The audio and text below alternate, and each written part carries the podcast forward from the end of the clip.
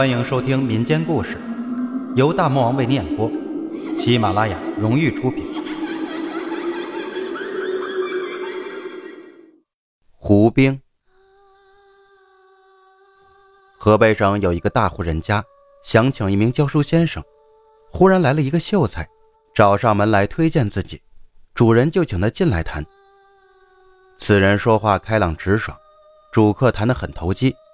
秀才自我介绍姓胡，主人便聘请他来家里教书。胡适教书很勤苦，学识也很渊博，比一般的教书先生好得多。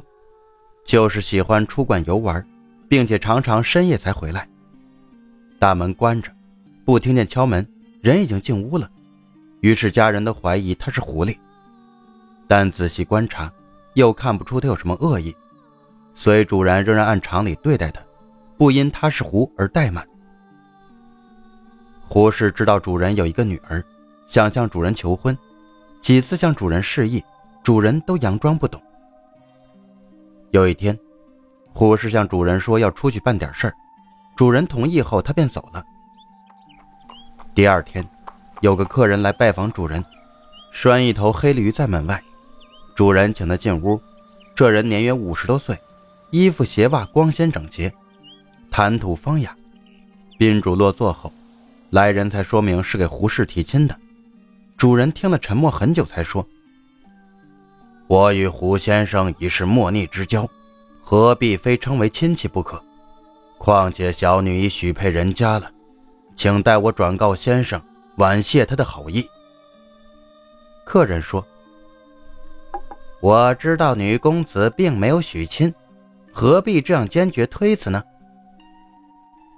客人再三恳求，主人执意不肯。客人有些不高兴地说：“胡先生也是世家大族，怎么就配不上你家了呢？”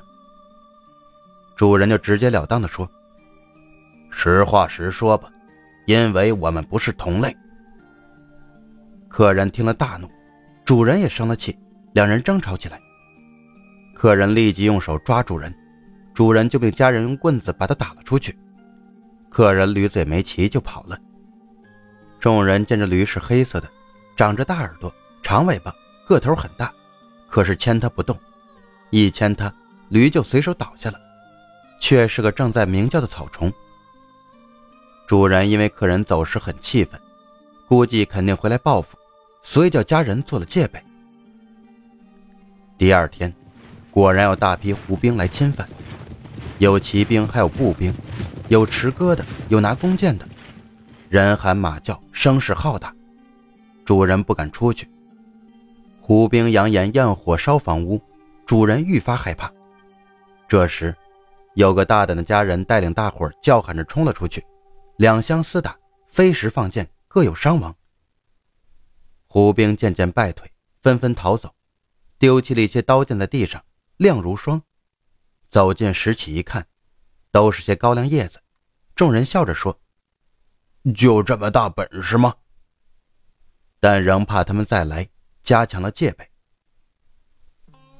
第三天，家人正聚集在一起商议，忽见一个巨人从天而降，高一丈多，身粗好几尺，挥舞着一把像门扇一样的大刀，追着众人砍杀。众人一见便拿石头打他，放箭射他，一打。那巨人就倒下死了。走近一看，原来是一个用草扎的哀仗。众人就更加不怕胡兵了。这一仗后，胡兵三天没再来，家人们也稍有懈怠。一天，主人正上厕所，忽见胡兵朝他乱箭射来，都射到了他的腚上。主人大叫，命家人来反击，胡兵才退去。主人拔出腚上的箭一看。竟是些黄高杆子。以后月余，小规模的经常打来打去，虽没有什么大伤害，却也日夜不宁，需要天天防范。主人很是苦恼。一天，胡氏亲自带胡兵来犯，主人也亲自出面。胡氏见主人出来了，有点不好意思，就躲在众胡后面。主人叫他，他才出来相见。主人对他说。我自认为没有对你失礼的地方，为什么三番五次兴兵动众来扰乱我？众胡兵正要朝主人放箭，胡氏立即制止住，主人便走上前去握住胡氏的手，请他进屋，并设宴款待。主人从容地说：“先生是明白人，一定能理解。以我们之间的友情，我能不愿与你结亲吗？可是先生的房子、车马，都不与我们人类一样，小女嫁过去，先生也会认为不合适。”况且俗话说：“强扭的瓜不甜。”先生看是不是这么个理儿？胡适觉得很惭愧。主人又说：“没关系，咱们交情仍在。你若不嫌弃我们是陈俗之辈，我有个小儿子，今年才十五六岁，愿与你们结亲。不知有合适的女孩子没有？”胡氏高兴地说：“我有个小妹妹。”年纪比小公子小一岁，长得很不丑，愿意嫁给小公子，不知同意否？主人起身拜谢，胡氏也答拜，于是饮酒谈心，以前的不快顿时消除。主人又命家人摆酒招待同来的胡兵，上下人等皆大欢喜。主人接着又问胡氏住在哪里，准备去拿聘礼，胡氏谢绝了。说日后自会送来嫁妆。一直喝到黄昏，胡氏才大醉而归。